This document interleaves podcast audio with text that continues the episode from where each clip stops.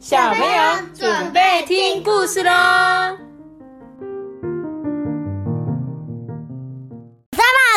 我是托比。阿爸，你还有 pose 哦？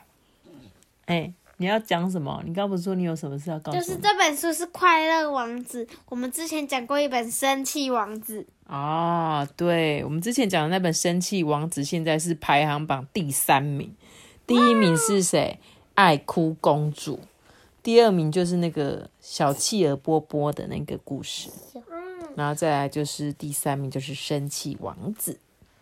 那我们今天呢要讲的这一本故事啊，叫做《快乐王子》。这一本故事我没记错，应该也是那种什么寓所寓言呐，还是什么的那一种故事。因为我小时候听过，我刚刚看了。看了一遍，我就突然想起了这个故事。这个故事还蛮好听的，就是蛮感人的，好不好？是什么事？那我们就来讲这个故事喽。他说，在一根圆柱上面啊，有一尊俯望着这座城市，表情看起来很快乐的王子雕像。哦，所以刚刚说的快乐王子，他不是一个。真的人，他是一个一座雕像。这个王子的身体啊，是由金箔包覆着，他的双眼啊是很蓝很蓝的蓝宝石做的。他腰间呢还配着一把剑，剑柄上面镶着很红很红的红宝石。对城市中的人们啊，总是赞美他说。啊，王子殿下的模样看起来多么高贵帅气呀！在一个秋日的傍晚哦，有一只燕子啊，就乘着风飞过来，停在王子的脚边。这只燕子跟它的同伴走散了，正在独自飞往南国壁东的路上。啊，我今晚就睡在这吧。燕子打算要休息的时候。感觉到有一个冰冷的水滴、水珠滴下来，这个水珠啊滴到他身上。他说：“哎，下雨了吗？”燕子抬头一看，发现是上方表情很悲伤的王子。哎，从王子的蓝宝石眼睛里面流出了眼泪，正沿着金色的脸颊一滴一滴的往下落。嗯嗯，请问你是谁？我我是快乐王子。你为什么哭了呢？我还活着的时候，我从来不曾流过泪。但是现在的我，时常会看到这座城市中人们的眼泪，我无法忍住不哭啊。在遥远的那一头，有一个贫困的人家里，有个小男孩正因为生病而痛苦。他的母亲虽然有工作，但是还是买不起药。燕子啊，燕子，可以请你拔下我剑柄上的红宝石，送去给那一对母子吗？哦，这里的天气非常冷呢。不过就这一晚，我就帮你跑腿吧。燕子啊，叼起从王子剑柄上拔下的红宝石，飞向那一户贫穷母子的家。生病的小男孩躺在床上，他的母亲啊，因为疲累啊，已经深深的睡去了。燕子从窗户飞进了房间，将红宝石放在桌子上，接着啊，燕子就用翅膀轻轻拂过小男孩的脸。你看，它飞到小男孩的脸旁边。哦，好舒服！我的病一定会好起来的。这个小男孩就进入了甜美的梦乡。燕子飞回王子身边啊，内心充满祥和。嘿，真不可思议！明明今天晚上天气这么冷，但我却觉得非常的温暖呢。嗯，那是因为你做了好事。王子微笑着说：“燕子，你也睡吧。”隔天啊，燕子正要向王子道别的时候，王子就对他说：“嗯，我有一个请求，请你再多停留一天，帮忙我好吗？”在遥远的那一头的阁楼里啊，住着一位年轻人，他正在写一本内容很棒的书，可是他连买一块面包的钱都没有。那么，要我再送一颗红宝石给他吗？嗯，已经没有红宝石了。不过，你可以摘下我眼睛中的蓝宝石。哦，那么残忍的事情，我做不到啦。燕子就哭啦。王子对燕子说：“燕子啊，燕子，请你照着我说的去做吧。”于是啊，燕子就从王子的眼中摘下了蓝宝石，送到年轻人的房间里。哦，太谢谢你了！还是有人在支持、鼓励着我的。好，我一定要加油。这个年轻人看起来真的好快乐哦。隔天啊，王子又对燕子说：“燕子，请你再多留一天，助我一臂之力吧。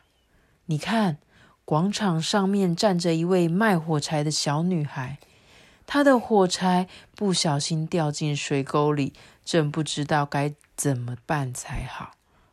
来，请你摘下我另一眼的蓝宝石，送给那个小女孩，好吗？呃，可是王子，这样一来你就再也看不到东西啦。燕子啊，燕子，就算变成那样也没关系。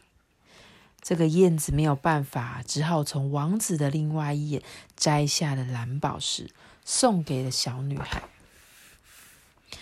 谢谢你好心的燕子，接下来你可以自由自在的飞去远方了。不，我哪里也不去。燕子坚定的说：“你已经都什么都看不见了，我要永远陪在你的身边。”接着啊，燕子缩起身体，在王子的脚边睡着了。进入冬天啊，燕子在城市上的天空盘旋着，将他看到的所有事物啊，一件不漏的全部都说给王子听。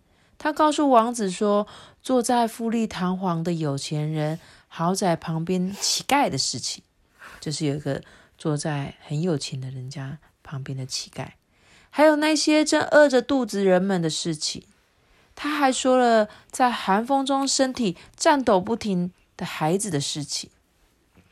听了燕子说了这些话之后啊，王子就开口了：“我的身体上包覆着一层金箔，你剥下金箔，分送给那些贫苦的人民吧。”燕子啊，就从王子的身上剥下金箔。一片又一片的分送给贫苦的人们，大家的表情都变得明亮开朗。哎，可是王子的样貌却渐渐的变得寒酸破旧了。不久之后开始下雪，已经是天寒地冻的日子了。王子殿下，再见了，这次真的是永别了。燕子对王子说出最后的道别，然后静静的死去了。在那瞬间，王子的身体内发出了一个“啪”声音，那是放在他胸口用铅做成的心脏，因为寒冷而碎裂成两半的声音。所以他在很寒冷的天气，他的心脏啊就啪碎成两半了。而且燕子也离开了，对不对？哎呀，你们快来看啊！王子殿下看起来好破旧，好丑哦！哦，对啊，红宝石跟蓝宝石也都脱落了。哦，它之前啊是金色的，现在也不是金色的了。这个城市的人们啊，从圆柱上面拉下王子的雕像，他们用火烧雕像。打算完全的烧融它，可是不知道为什么，只有千座的心脏啊，怎么样都无法融化。哎大家只好将千座的心脏丢弃在堆有燕子尸体的垃圾上。那天夜晚啊，天神对着天使说：“请你去把这座城市里最珍贵的两样东西带来给我。”降临到城市的小天使选择了快乐王子的心脏，还有小燕子的小小尸体。快乐王子与燕子在天堂复活了，他们现在在天堂里唱诵着赞美天神的诗歌。一直到永远哦，都不会口渴哦。你说谁？我说他们两个啊，不是一直唱吗？啊，你说 你说王子跟燕子吗？这个这么感人的结尾，你竟然跟我说他们不会口渴哦？他们不会口渴，因为他们已经是天使的，OK？天使也会口渴啊？天使哦，他应该会有永远喝不完的那个吧，水吧？他是边喝水边唱哦。对啊，没有啦，就是渴了再喝啊，就跟你一样啊，饿了再吃，渴了再喝啊，不是吗？他说这个故事是一八八年完成的，收录在王尔德三十四岁出版的第一本童话集里面，其他还收录了《夜莺与玫瑰》、《自私的巨人》、《忠实的朋友》、《了不起的火箭》。对，没错，所以这几本故事都是我小时候就有听过的故事。安徒生，对，所以与安徒生的创作同样都是童话，但是王尔德的童话可以称为描写所有人类中那一份美丽的爱人之心的文学作品哦，所以他真的是一个很棒的一个，算是写故事的人吗？一个作家吧，我觉得。而且这本故事，你看我小时候听，你我小时候几岁？我小时候可能像你们一样，八岁啊、十岁的时候听到现在，我都快四十岁了，这个故事还继续流传在这个世界上。而且的年龄耶，它一八八八年就已经存在了，哎，所以这个故事真的很值得流传。可能有一天你小孩也会听到一样的故事吧。好啦，那我们今天的故事就讲到这里喽。那个袋子有脑袋，记得订阅我们，并且开启五颗星哦。拜拜，再见，四个，拜拜，拜拜，大家再见。